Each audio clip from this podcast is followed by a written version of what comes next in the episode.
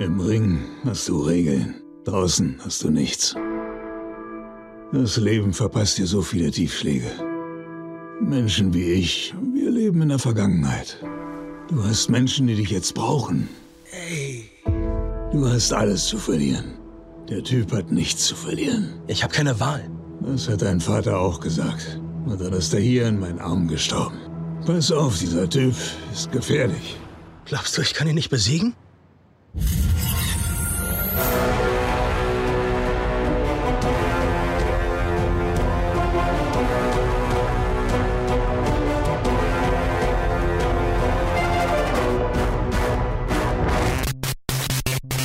Hallo und äh, willkommen in diesem Review zu äh, Creed 2, den wir alle drei in irgendeiner Sneak Preview gesehen haben. Nämlich ich, der Joe, genau, und, äh, und ich auch, ja. ja. Entschuldigung. bin auch dabei. hallo Joe. Hallo. Hallo. Luke. Hallo, Hallo, hallo. So, Creed 2, der äh, Nachfolger vom Nachfolger von äh, Rocky. Ja. Was eigentlich, äh, Rocky Balbo äh, Balboa, was ja eigentlich auch nur ein Nachfolger war von äh, Rocky äh, und so weiter und so fort. Ähm, also ein neuer Teil in dieser Multi-Anthologie, äh, die das Rocky äh, Cinematic Universe ist, Uh. von Stephen Capel Jr. als äh, Regisseur umgesetzt, der davor irgendwie Yes. nur unbekannte Filme gemacht hat und Serien. Ein Studienfreund von äh, dem Regisseur des ersten, von Ryan Coogler, Ryan der den Coogler. ersten Creed gemacht hat. Ach so. Ah, okay. Und äh, in den Hauptrollen Michael B. Jordan, der nichts mit Michael Jordan zu tun hat, äh, Sylvester Stallone, äh, Tessa Thompson, äh, Dolph Lundgren unter anderem, Florian Monternou als äh, den Sohn von Dolph Lundgren, also von Ivan Drago Victor. und noch andere Menschen. Brigitte Nielsen kommt übrigens auch zurück als äh, die Frau, Ex-Frau in Ja, diesem geil. Fall jetzt von äh, Ivan Drago. Fuck yes. Ähm, ja, genau. Wir haben äh, also eine wunderschöne Fortsetzung eines wunderschönen Konflikts. Was sagt ihr dazu? Kurze Frage, zwei Fragen. Ja. Ihr habt den ersten Creed gesehen? Ja, Nein. Oh, okay. Ich war halt in der Sneak. Ja, ja, Ich meine, nee, äh, und äh, wie ste äh, habt ihr die Rocky-Filme gesehen und wenn ja, wie steht ihr dazu? Das ist, glaube ich, Kontext, den man braucht. okay. Ähm, ich habe Ausschnitte aus dem vierten gesehen, auf Passend. den sich der hier ein bisschen bezieht. ein wenig. Ganz wenig. Und ich habe nichts anderes gesehen. Okay. Von Rocky 1 bis 6 habe ich nur Ausschnitte aus dem ersten, halt die Montagen, die man kennt. Und Ausschnitte aus dem vierten gesehen. Auch meist, eigentlich auch hauptsächlich die Montagen aus dem Film. Ich habe Rocky 1 bis 4 gesehen. Mhm. Rocky 1 habe ich dreimal gesehen. Wow. Ich äh, guck gerne Boxen.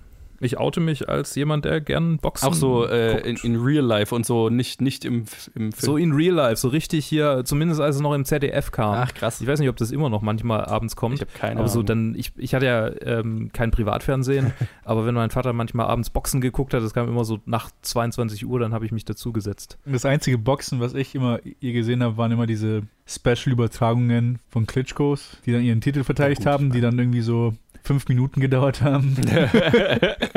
Weil einfach jedes Mal der Gegner ausgenockt wurde innerhalb von in der zweiten Runde oder so. Und dann so, okay. Und es war jedes Mal dasselbe. Wir hatten Gäste da, wie so, oh, wir schauen uns Klitschko an. Das waren dann fünf Minuten und so, schon wieder. Okay, Äh, aus. okay. Sehr geil. Tatsächlich habe ich, glaube ein oder zwei Klitschko-Kämpfe nur gesehen, weil die halt immer nur im Privatfernsehen übertragen wurden. Okay. Und ja, das hatten wir nicht. Ja. ja, genau. Und äh, Rocky 1 äh, habe ich irgendwie, da habe ich ein, ein gutes Verhältnis zu dem Mhm. Film, weil er, weil er sehr viel für mich trifft, äh, was in so einem äh, äh, Lonesome Boy Rises to the Top Ja. ähm, äh, Film drin sein muss und auch der bringt quasi die ganze emotionale Tiefe und die Dramatik, die es braucht, um dann den, den äh, phänomenalen Aufstieg und die Trainingssequenz und so einfach zu, zu untermauern. ja. Das, das bringt er großartig. Und ich habe von Creed 1 gehört, dass er das auch sehr gut irgendwie äh, nachahmt. Das tut er. Genau, und dann Rocky 2, Rocky 3, äh, Rocky 4, ähm, ja, gut, kann man drüber sagen, was man will. Ähm, ich habe den Eindruck, sie haben einfach nur noch versucht, Geld zu machen und noch ein bisschen Propaganda nebenher rauszuhauen. und die Nachwirkungen spürt man ja im Plot von Creed 2. Leicht. Ja, genau. Rocky 5 und Rocky Balboa habe ich nicht gesehen und wie schon gesagt, Creed 1 auch nicht. Okay, ich habe keinen einzigen der Rocky-Filme gesehen. Den einzigen Hm. Rocky-Film, den ich gesehen habe, ist Creed. Mit dem habe ich angefangen. Aber ich will den ersten endlich mal sehen. Also ich will die, die anderen Rocky-Filme auch mal sehen. Aber der, er- ich meine, der erste ist ein Best Picture-Gewinner, ne? Ähm, Ja, ja. den, den muss ich irgendwann mal jetzt an, anschauen. Aber ich bin tatsächlich mit Creed eingestiegen und auch nur damals, weil ich gehört habe, der soll so gut sein, habe ich ihn dann im Kino gesehen. Weil mein Ding ist, ich bin kein Box-Fan, überhaupt nicht. Also ich finde es totlangweilig, auch im Fernsehen. Hab's nie wirklich angeschaut, weil es mich nie interessiert hat. Und dann hat der erste Creed für mich das gemacht, was Rush für mich mit Formel 1 gemacht hat. Weil Formel 1 finde ich zum Anschauen auch totlangweilig, aber Rush hat es einfach unfassbar spannend und emotional gemacht. Und das hat der erste Creed mit Boxen auch gemacht. Ich habe gerade an die Band gedacht. Ich so, wovon redet der? Die, die machen vielleicht auch Motorsport anschaubar, ich weiß es nicht. Was? Mit der Musik und immer. Nee, äh, und äh, ja, ich, ich liebe den ersten Creed. Äh, Es ist ein, ein saugeiler Film. Ich hatte so viel Spaß damals im Kino. Es war richtig, es war ein Erlebnis. Und ähm, jetzt haben wir den zweiten. So, von, von den anderen Rocky-Filmen habe ich auch nur so Ausschnitte gesehen und halt auch viel aus dem vierten, weil der so der Guilty Pleasure ist für viele. Ja. Und äh, deswegen äh, war es für mich jetzt kein Problem. USA, USA. If I can change, then you can change, and everybody can change. und so weiter. Deswegen äh, war, hatte ich jetzt kein Problem, in diesem Film quasi einfach einzusteigen, ohne den vierten gesehen zu haben. Aber dann, äh, wer möchte anfangen mit seiner Meinung zu Creed 2, wegen, wegen dem wir eigentlich hier sind? Es ist ein ganz kompetenter Film, muss ich sagen. Aber da ist irgendwie nichts wirklich äh, herausragendes, finde ich. Es ist halt eine überraschend kompetente Sequel, wo man es einfach einem anderen Regisseur weitergegeben hat Mhm. und eine Story hingehauen hat, die eigentlich nicht wirklich nötig war. Wobei ich sagen muss, ähm, dass mir die Teile mit, den, mit der Drago-Dynamik um einiges, also dass ich da um einiges interessierter war als bei, als bei Creed. Das wäre tatsächlich auch Also mein, Ivan und mein gewesen. habe ich, hätte ich, also ich war auf deren Seite. Vor allem für Victor habe ich gefühlt, ich so, ah, dieser Ja. arme, dieser arme Sohn, der, Ah, der so, arme ge Sau, ja. so gequält ist von die Mutter, die einen Scheiß auf ihn gibt und der Vater, der einfach nur Ja. ihn äh, als Substitution benutzt für sich selber. Genau, ja. So, ah, fuck, dieser arme Junge. Das, das fand ich tatsächlich auch interessant. Das, was für mich an diesem Film am besten funktioniert hat, waren die Antagonisten.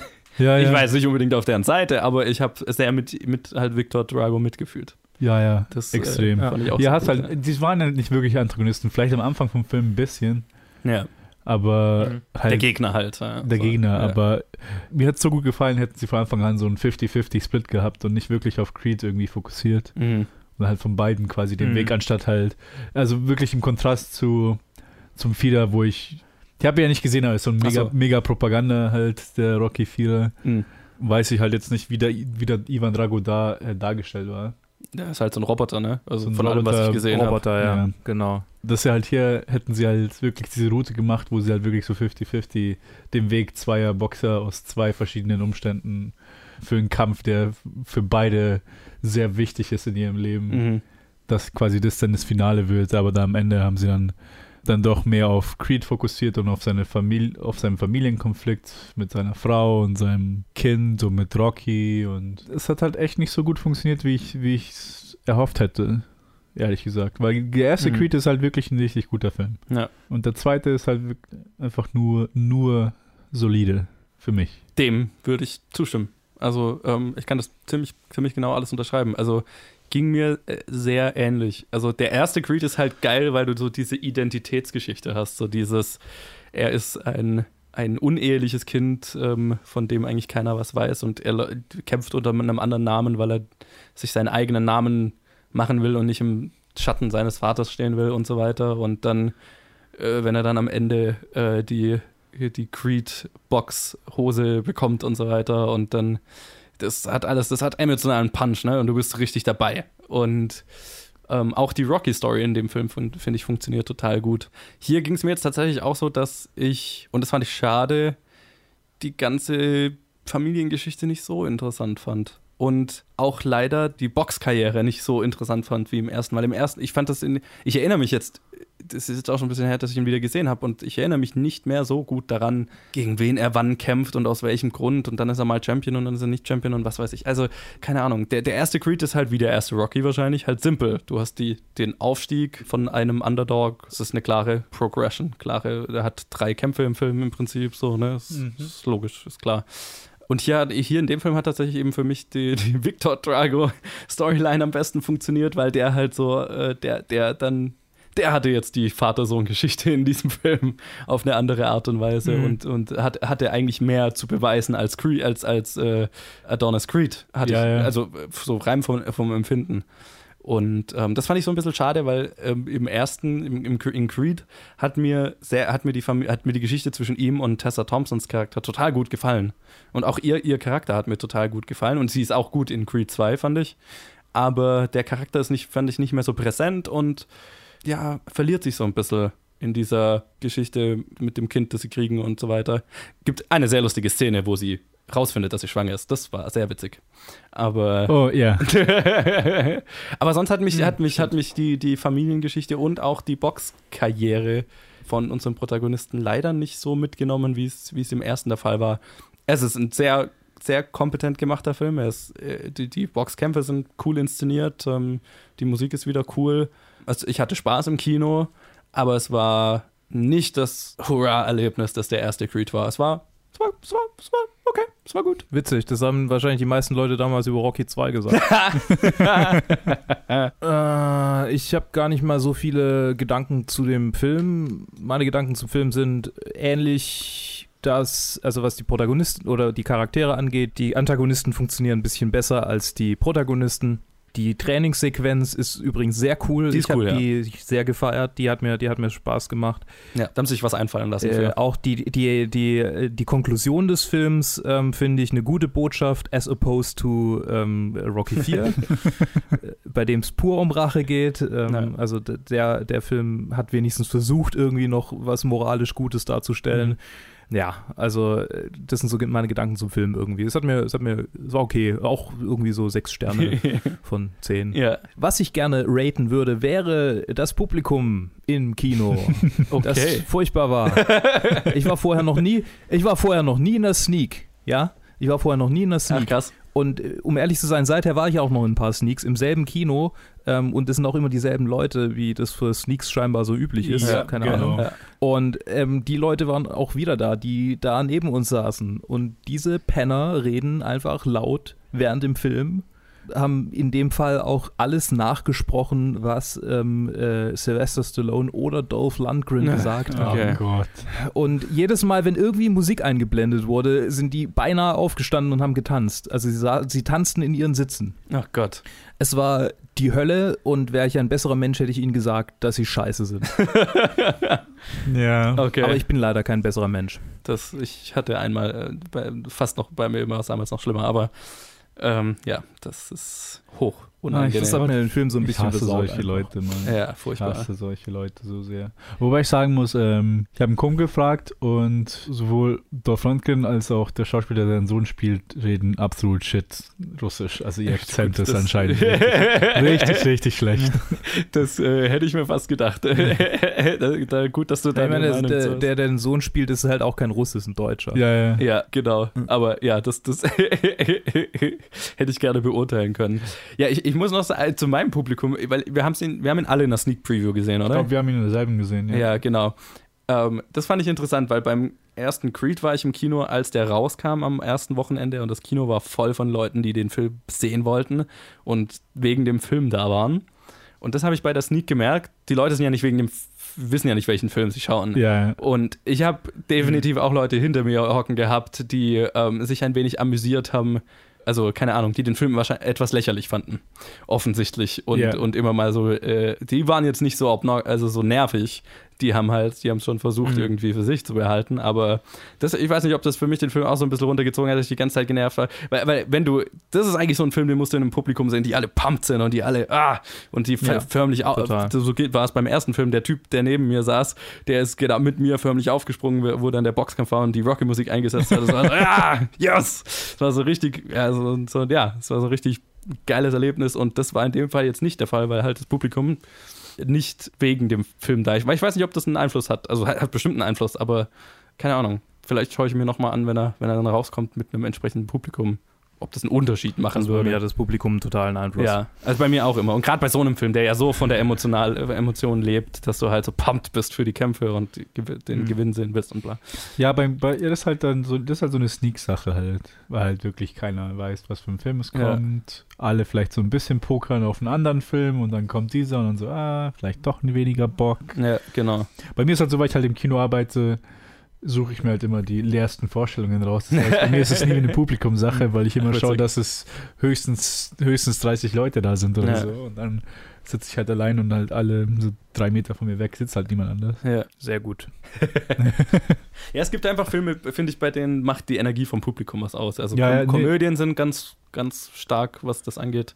Oder halt auch, man, oft auch Horrorfilme. Und also die Bock, keine Ahnung, Boxfilme fallen da vielleicht auch noch mal eine spezielle sicher, Kategorie. sicher. Ähm, es gibt halt manche Filme, die sind einfach besser mit, mit Leuten. Ja, man, wenn man sich mitreißen lassen Ja. kann. Das, Ja. das macht jetzt, finde Äh, ich, ich also jetzt hier die Familienstory hat das für mich, hätte das garantiert nicht ähm, spannender gemacht, aber halt dann vielleicht die Kämpfe, die mich jetzt hier in dem Fall nicht so mitgerissen die cool waren, geil inszeniert und so, aber die haben mich nicht so emotional mitgerissen wie beim ersten. Hat vielleicht entsprechend einen Einfluss gehabt, weiß ja, nicht. ja. Ich kann mich erinnern, ähm, das einzige Mal, wo ich mit dem Publikum, ich war, äh, als mit dem Publikum, wo ich wirklich gesagt habe, okay, das war jetzt richtig lustig, weil ich normalerweise Mhm.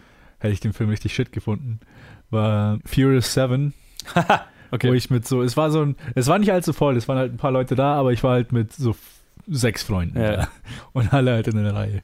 Und keiner konnte sich verkneifen, über diesen Film zu lachen, Ja. bei, je, bei jedem Shit, was da passiert. Und es ist halt so lustig, so die Filme anzuschauen. ja.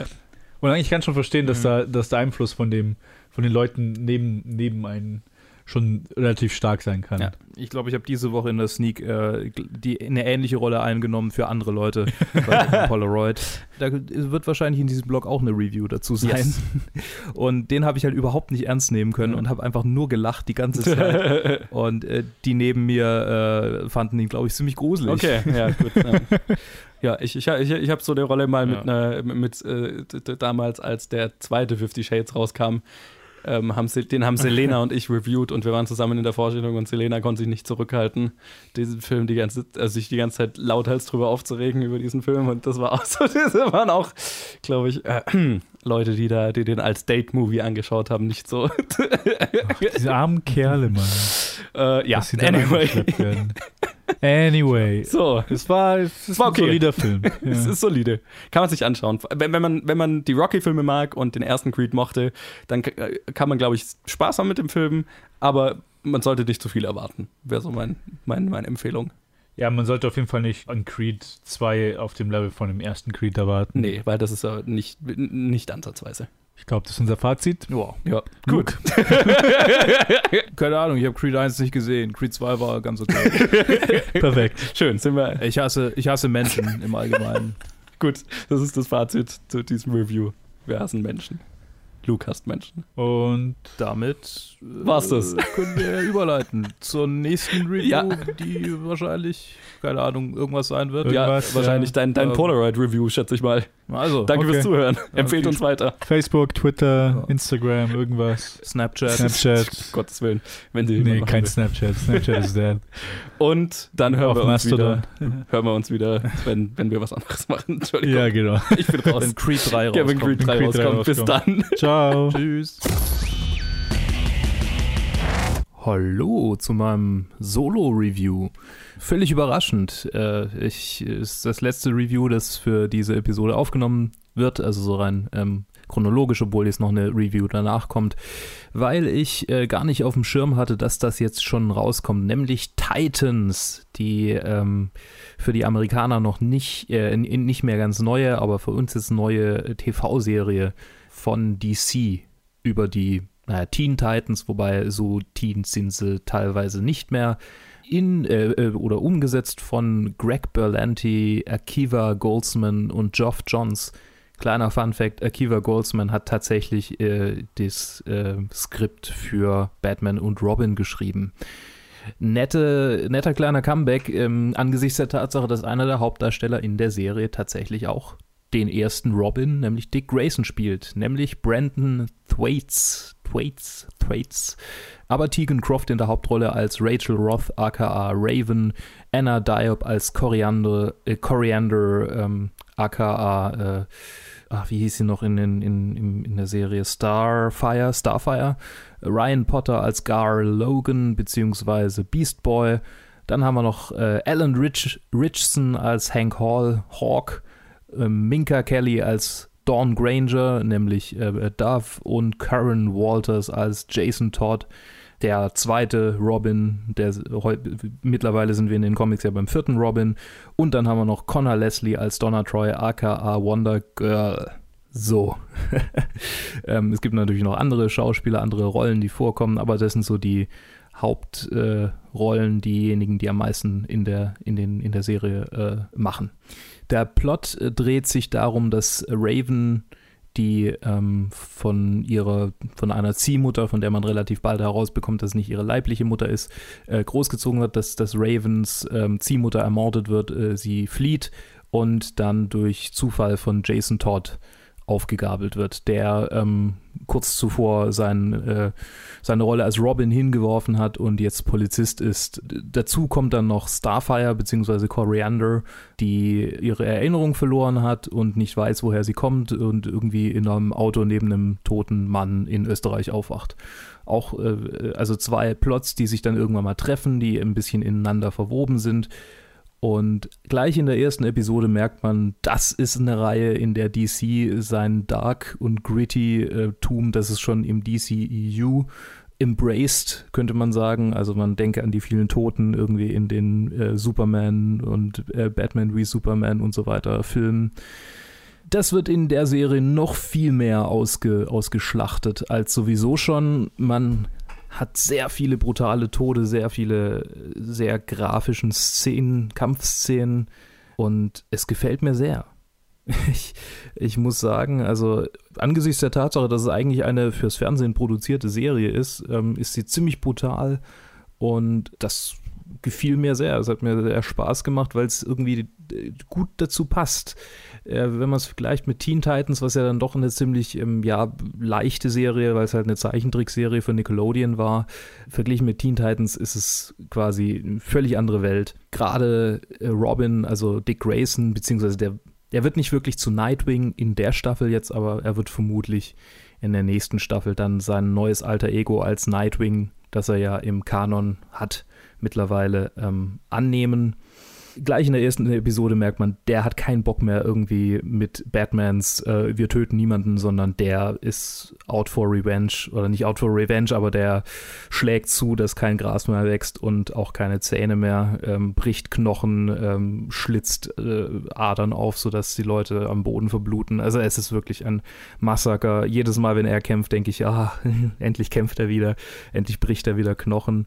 Ähm, Starfire verbrennt Leute halt bei lebendigem Leibe und sogar Gar Logan, also ähm, äh, äh, Beast Boy, reißt mal einen Typen in seiner Tigergestalt. Also rundum viel Brutalität und dann haben wir halt äh, Raven, also Rachel Roth, die in der Mitte von diesem Ganzen steht, ihre Kräfte nicht so richtig kontrollieren kann, weil sie halt irgendwie Teenager ist und nicht so richtig weiß, äh, was eigentlich passiert. Und dann gibt es äh, noch so eine Assassinenfamilie, die Sleeper Agents sind und die wunderbare äh, 50er Jahre Idylle erstmal darstellen und dann äh, aktiviert werden und ähm, vollkommen gnadenlos irgendwie Leute, Leute niedermetzeln auf ihrem Weg, um Rachel Roth zu finden. Ihr merkt, die Serie hat mir sehr viel Spaß gemacht. Aber großer Negativpunkt, wie ich finde, ist, dass ähm, man klar merkt, dass zwei Staffeln eingeplant wurden Gut, es wurde fürs Fernsehen produziert, ich kann es verstehen, aber wenn es Net für Netflix produziert worden wäre, könnte ich nicht verstehen, warum es so aufgebaut ist, weil die letzte Episode einfach eine pure Cliffhanger-Episode ist, also wirklich hundertprozentig Cliffhanger und einfach nichts irgendwie aufgelöst wird. Und auch die Episode vorher ist eigentlich ein Setup, ein wunderbarer Setup für eine schöne Endepisode, wie man das in Daredevil oder, oder in ähm, Jessica Jones oder in Luke Cage oder in den ganzen Marvel-Serien halt sieht.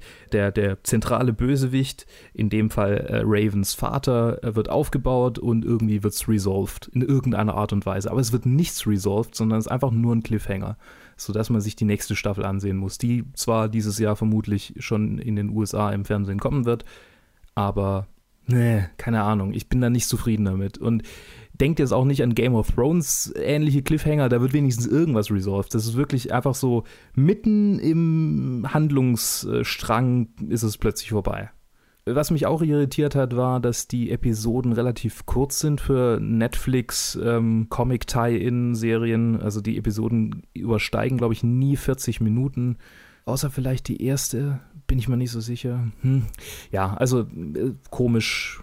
Hat mir irgendwie, das hat mich, das hat mich verwundert. Oder nicht verwundert, das ist klar, ist klar, weil, weil es halt fürs, fürs Fernsehen produziert wurde, auch wieder hat mich irgendwie irritiert. Sagen wir so, es hat mich irritiert. Was mir viel, was mir groß gefallen hat, oder Gott, was mir sehr gefallen hat, war die äh, Beziehungsdynamik zwischen den Charakteren, was ja gerade in den Defenders, äh, in der Defenders-Reihe zum Beispiel teilweise Wunderpunkt war, aber teilweise auch große Stärke war, je nachdem, welche Charaktere gerade im Fokus waren. Und äh, hier gibt es ein, zwei Episoden, wo gerade auch ähm, Hank Hall und Dawn Granger, also The Hawk und The Dove, im Fokus sind. Ich glaube, ohne The, einfach nur Hawk und Dove. Die, wenn man jetzt nicht ein totaler DC-Nerd ist, halt auch ziemlich unbekannte Superhelden oder Helden. So super sind sie ja auch nicht. Die haben ja keine übernatürlichen Kräfte. Ähm, die sind ziemlich unbekannt und irgendwie, ich weiß nicht, ich wusste auch vorher nichts von denen, weil ich jetzt auch nicht so ein Comic-Nerd bin. Aber es hat mir irgendwie, die Dynamik zwischen den zwei hat mir gefallen und auch so die Backstory, obwohl sie ein bisschen sehr, okay, codependente Beziehung, Frau mit Helfersyndrom, Broken Boy, der irgendwie nur versucht, mit seinem, mit seinem Leben, mit seinem verkorksten Leben zu copen. Aber so simpel es war, so gut war es umgesetzt. Also das hat mir sehr gefallen und auch die Dynamik zwischen einfach Dick Grayson, der die ganze Zeit irgendwie übel angepisst ist, aber gleichzeitig auch ähm, Raven helfen will, ähm, weil sie halt seine volle Sympathie hat als Weise. Er ist ja auch Weise aber dann halt auch struggelt damit, dass er irgendwie immer mehr wird wie Batman, der in diesem Universum vermutlich so ein bisschen der Ben Affleck Batman, aber noch ein bisschen krasser ist. Also der so richtig, der eigentlich gar keinen Bock mehr äh, hat, sich groß zurückzuhalten. Und äh, was dann in der letzten Episode auch ein bisschen kulminiert. Also diese Entwicklung von Dick Grayson hin zum gnadenlosen, äh, ich walz alles um, was mir im Weg steht, Typ.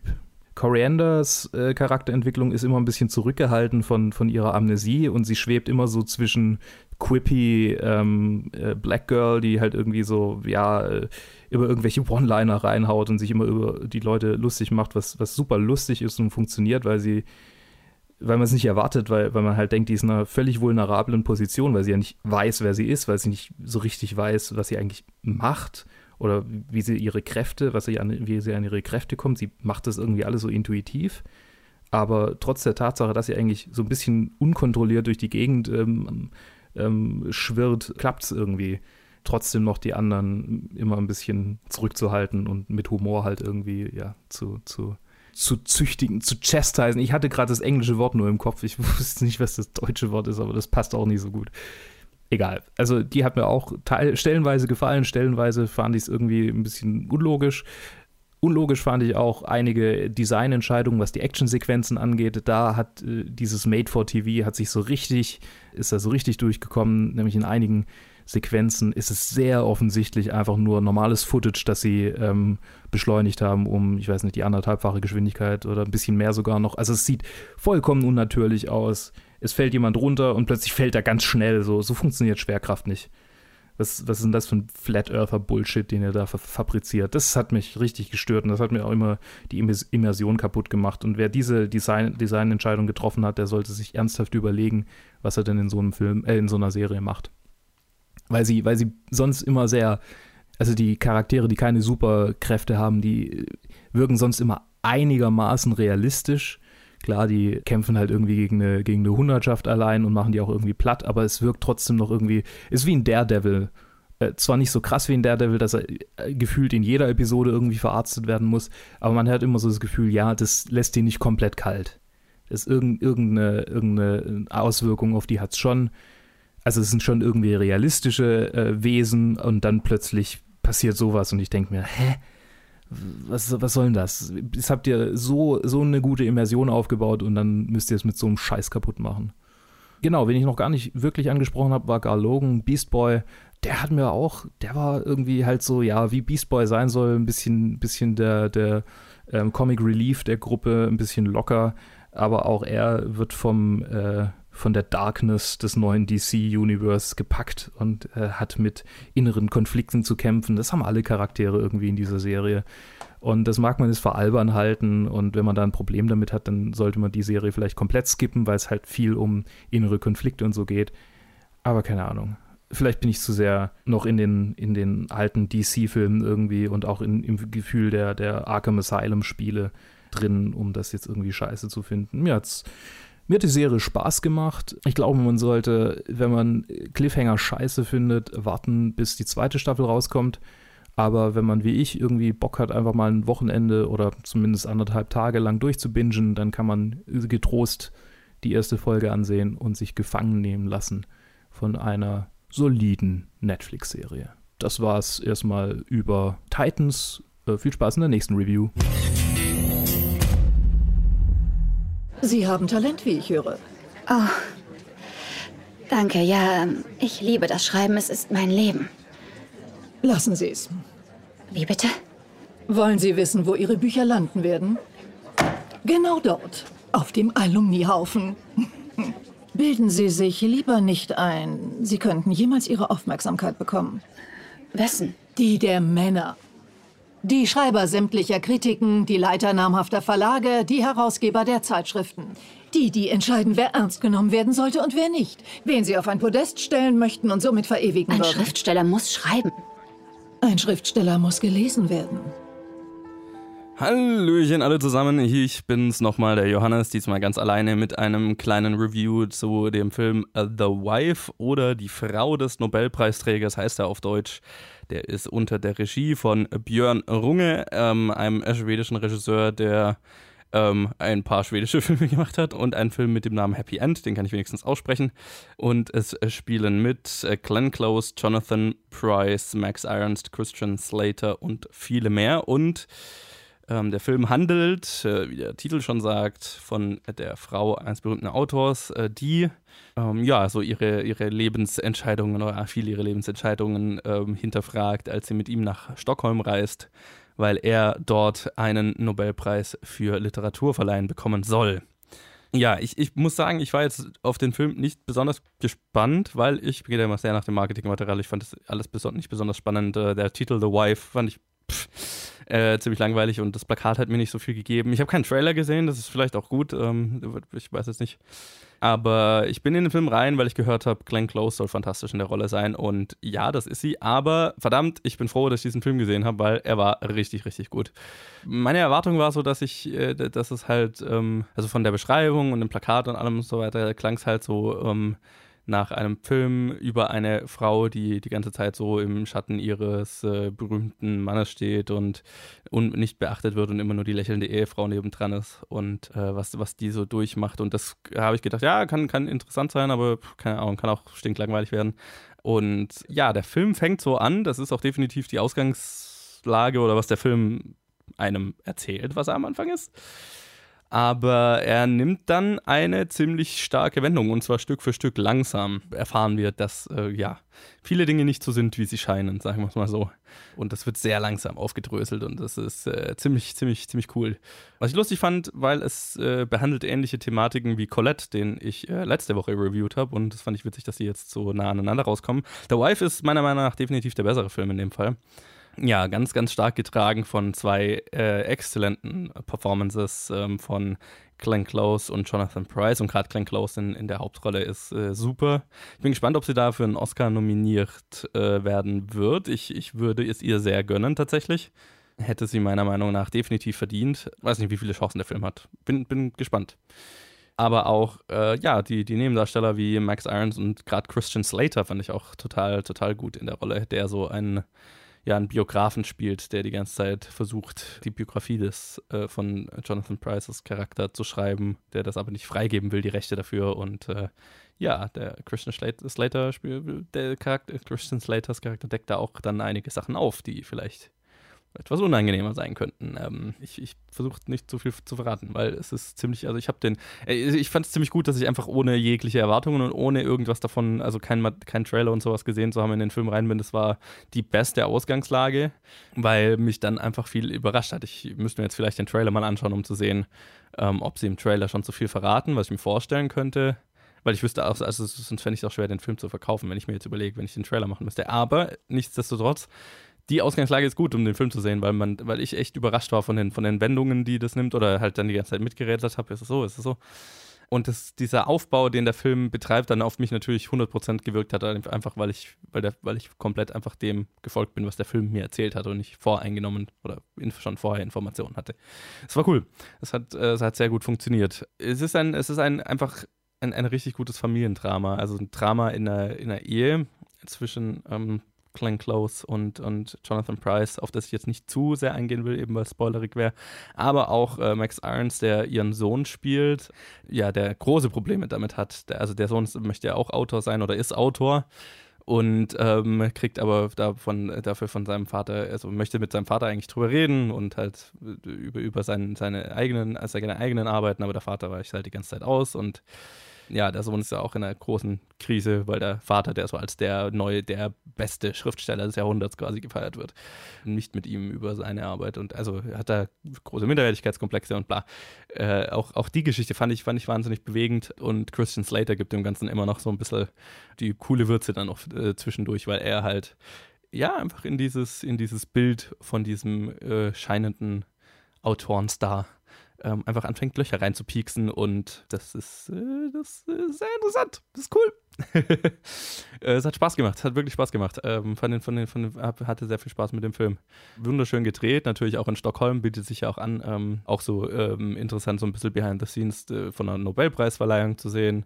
Das war alles cool der Film hatte so ein paar Holperer für mich in, in, in Stellen, die, ich, die, die für mich dann so ein bisschen sehr melodramatisch wurden. Das waren aber vereinzelte Stellen. Aber das ist okay. Ähm, das, das hat mich jetzt nicht weiter gestört. Ach, eine Sache übrigens noch, die ich, die ich sehr cool fand. Ähm, der Film springt immer mal zurück, wie die beiden sich kennengelernt haben und ähm, lieben gelernt haben und so weiter. Und das äh, am Anfang denkt man so, ach ja, da kriegen wir jetzt quasi die Romanze noch so ein bisschen mit. Aber nee, das äh, geht dann auch, diese Rücksprünge entwickeln sich dann immer dramatischer, sage ich mal, und äh, decken Dinge auf, zeigen uns Dinge, die wir ein bisschen mehr in die dramatische Richtung gehen. Und das hat auch, finde ich, sehr gut funktioniert. Das war, ja, das war, das war schon ein sehr gut konstruierter Film. Ähm, also ich hatte mit dem auf jeden Fall sehr viel Spaß. Ähm, wird jetzt nicht auf meiner, auf meiner äh, Top 10 Liste des Jahres landen, aber ähm, es ist echt das, von den Dramen, die wir jetzt in letzter Zeit bekommen, so eins der besten. Da kann man definitiv nichts falsch machen.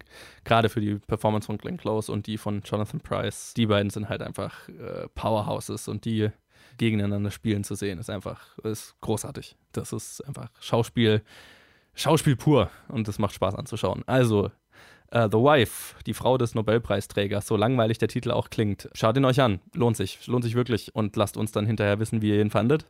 Würde mich interessieren. Und äh, ja, dann mache ich es auch kurz und schalte weiter zum nächsten Review. Und wir hören uns dann beim nächsten Mal. Bis dann. So, willkommen zur vermutlich letzten Review in diesem Blog für diese Woche.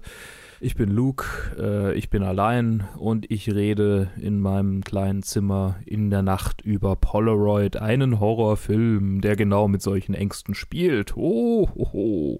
Ähm, der Regisseur war äh, oder ist Lars Klevberg, ich vermute mal Klevberg, ich bin mir nicht so sicher, äh, wie man den ausspricht. Ähm, in den Hauptrollen haben wir Catherine Prescott, Tyler Young, Samantha Logan und dann haben wir noch Keenan Tracy und Priscilla Quintana. Damit haben wir quasi so die vier, die fünf, die fünf äh, größten Charaktere. Und da gibt es aber noch ein paar andere, die meist sterben. Polaroid ist ein in den USA PG-13, in Deutschland auch ab 16 Jahren freigegebener Horrorfilm. Und das sagt schon mal was über die Zielgruppe aus.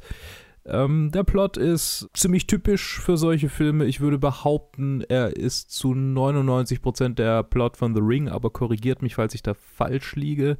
Wir haben so ziemlich alles irgendwie, also ähm, Protagonistin, die äh, über einen obskuren Gegenstand stolpert. Äh, in diesem Fall ist es eine Polaroid-Kamera und jeder oder jede, der oder die von dieser Kamera fotografiert wird, wird von einem Schatten verfolgt, der sie mit ganz vielen Jumpscares dann tötet.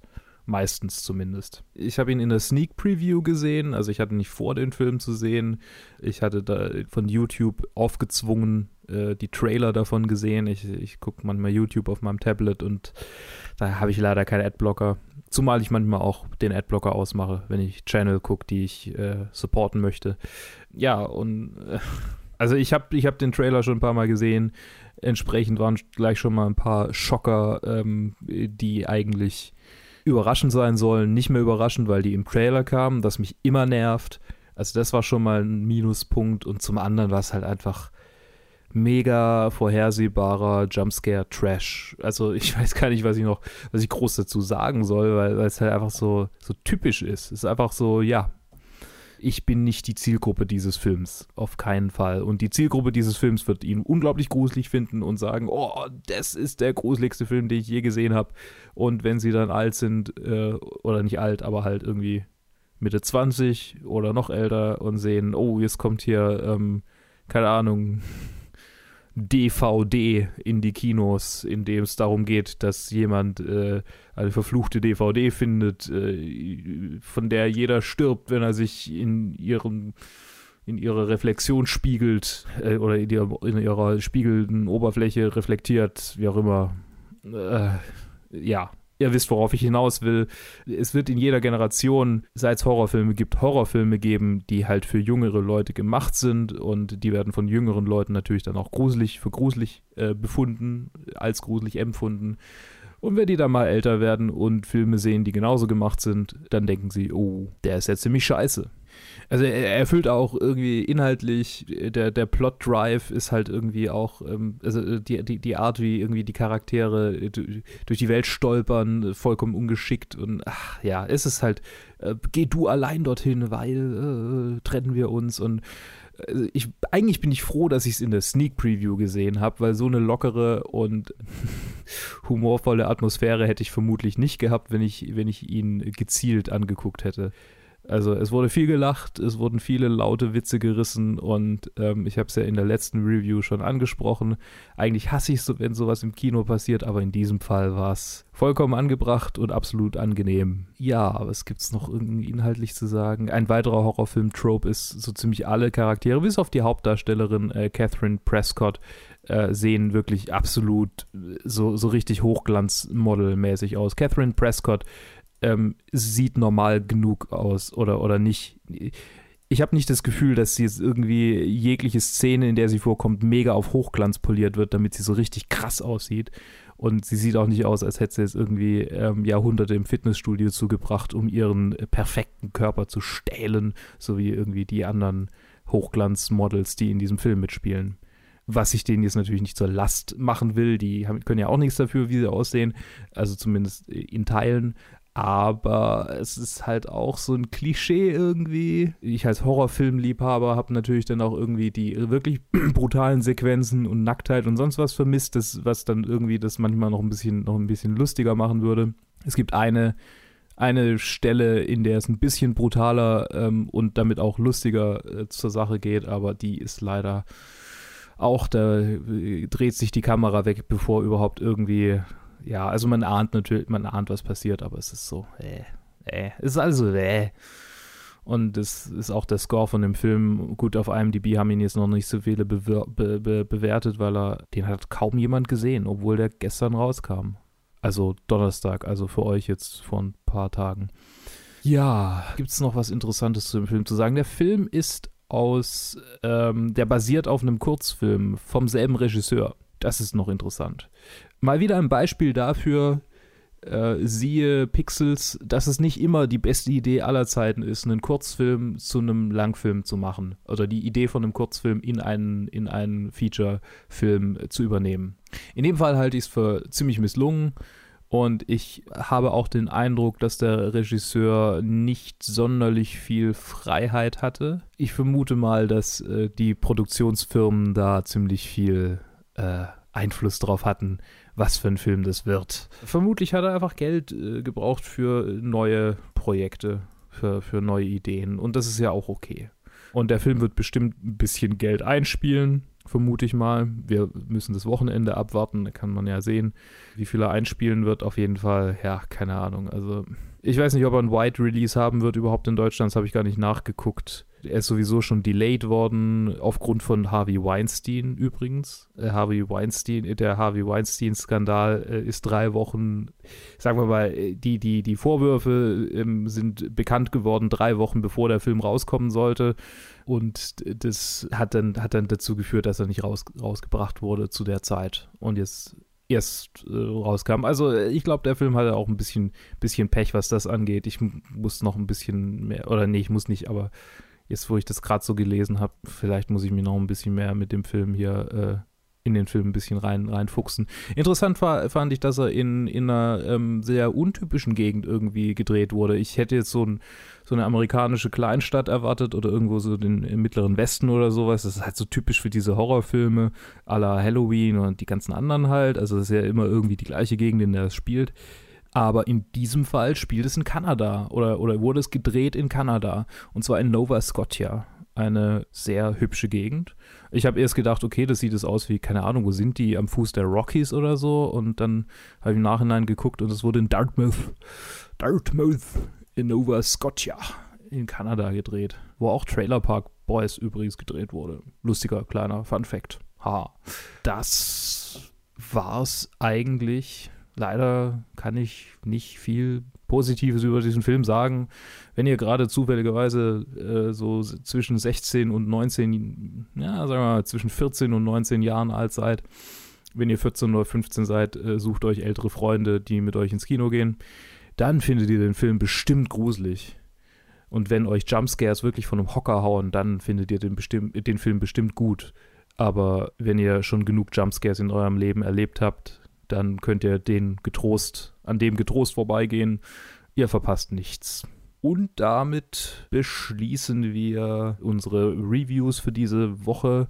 Ich hoffe, es hat euch Spaß gemacht beim Zuhören. Wie immer, lasst uns einen Like da, wenn es euch gefallen hat.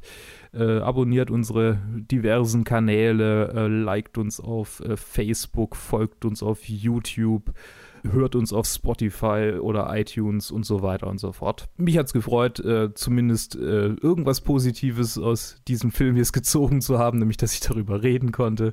Und äh, wir hören uns im nächsten Release wieder, in dem ich dabei bin. Eine schöne Woche. Bis dann.